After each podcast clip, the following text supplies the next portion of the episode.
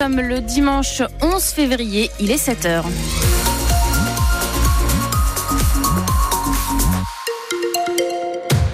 Et alors que le soleil n'a pas encore pointé le bout de son nez, c'est bien du gris qui va encore et toujours s'installer euh, en Alsace. Et puis des pluies, des pluies en forme de C. Je vous explique tout ça dans quelques petites minutes. Et puis on fait la météo ensemble grâce à notre page Facebook. Venez euh, poster un petit commentaire sous notre dernière publication Facebook pour euh, nous donner la météo, le temps qu'il fait chez vous. On vous lit jusqu'à 9h. Les informations, c'est avec vous, Émilie Pou. Bonjour Émilie. Bonjour Marion, bonjour à tous. Le Racing est retombé dans ses travers. Il s'est incliné 3 buts à 1 hier à Lens, largement dominé dès le départ 2-0 à la demi-heure de jeu. Le défenseur Thomas Delaine a relancé le suspense en marquant son premier but sous les couleurs du Racing, mais au final, rien n'y a fait. Les Lensois ont enfoncé le clou en deuxième période. La faute à beaucoup de fatigue et aux trois matchs en neuf jours pour euh, l'entraîneur Patrick Vieira. Cette première demi-heure a été très compliquée par rapport à la qualité de lance. À 2-0, c'était vraiment très compliqué pour nous. On n'arrivait pas à ressortir, on n'arrivait pas à jouer. Mais après, on a réussi à marquer ce but. Et c'est vrai qu'on a énormément couru. Jouer lance, le troisième match de la semaine, n'était pas idéal pour nous. Parce qu'au niveau de l'intensité, on n'a pas pu suivre. Et euh, à partir du moment où on a énormément couru, on a commencé à être fatigué. On fait des mauvais choix. On commençait un peu à se frustrer, on porte un peu trop le ballon. Puis après, euh, sur le troisième, on commet cette erreur et on prend ce but, il nous coupe les jambes. Mais bon, je suis persuadé que ce match, euh, quand on analysera, euh, nous rendra meilleur pour la suite. Je trouve que le contenu, il y a des choses qui sont vraiment intéressantes. Ça reste insuffisant, bien sûr, pour essayer de prendre un point.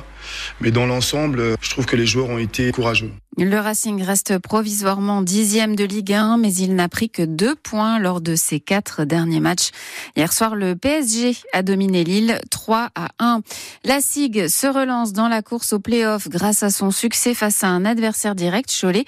Victoire courte mais précieuse, 79 à 76 au Rhenus. Les basketteurs strasbourgeois sont huitièmes de Betclic Elite. Victoire tranquille pour les volleyeuses mulhousiennes, 3-7 à 0 contre Quimper. Le VMA est quatrième de Liga un mini-séisme ressenti cette nuit jusque dans le Haut-Rhin. C'était aux alentours de minuit. L'épicentre de ce séisme de 3,6 sur l'échelle de Richter est en Haute-Saône, vers Vesoul, et il a tout de suite agité les réseaux sociaux. Stéphane Paris. Vous avez ressenti le tremblement de terre demande une internaute sur Facebook. Un autre répond oui, secoué dans le lit du côté de Courchaton. Des témoignages comme cela, eh bien, il y en a des dizaines cette nuit en Franche-Comté, mais également dans les Vosges et en Alsace. Selon le site national d'information sur la sismicité de la France, l'épicentre du séisme était situé à côté de Liévent, entre Vesoul et Lure, avec une profondeur de 17 km. France Séisme a recueilli plus d'une centaine de signalements. Beaucoup ont entendu comme des explosions, des coups tonnerre ou un grondement lointain et se sont inquiétés. Inquiétude jusque dans les appels reçus cette nuit par les pompiers de Haute-Saône, mais ils ne sont pas intervenus. Aucun dégât, ni humain, ni matériel, mais une nuit que les Hauts-Saônois ne risquent pas d'oublier de sitôt. Et en Alsace, il a été ressenti surtout dans l'agglomération de Mulhouse et dans le parc régional des Ballons des Vosges.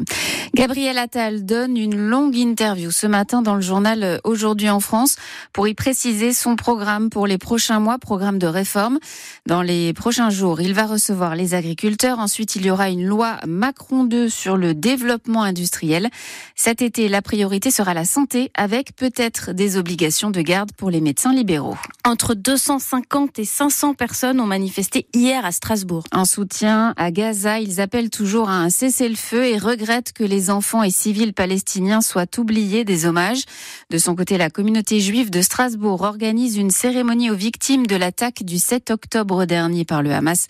Le rendez-vous est donné à 17h place de la République. Attention aux arnaques. La CTS a repéré de faux comptes qui tentent de dérober vos données bancaires en proposant des abonnements. Il faut bien rester sur le site officiel, rappelle la compagnie des transports strasbourgeois.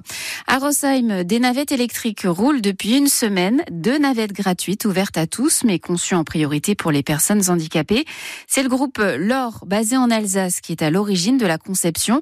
Noël Cosmo en est le responsable commercial et selon lui, ces navettes vont devenir indispensables, surtout à la campagne. C'est vraiment euh, un grand exemple pour Rosheim que les petites collectivités peuvent aussi apporter le service de mobilité à leur population. Ici, on est sur une base de 7000 habitants.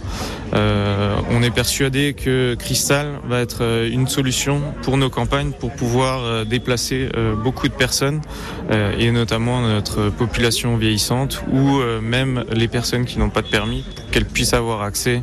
Donc ici, on est sur du supermarché, on est sur l'hôpital, tous les services de la ville, euh, les agences d'intérim, etc. On va généraliser euh, cette navette euh, partout en France. Nous, chez l'Or, on y croit beaucoup. On innove beaucoup sur les produits, donc on vient avec des produits que personne ne fait. Et grâce à notre ingénierie, on arrive à donner des solutions aux rêves de notre direction technique. Et pour le moment, 80 personnes utilisent cette navette chaque jour. Le moyen de transport est en phase d'expérimentation pendant six mois.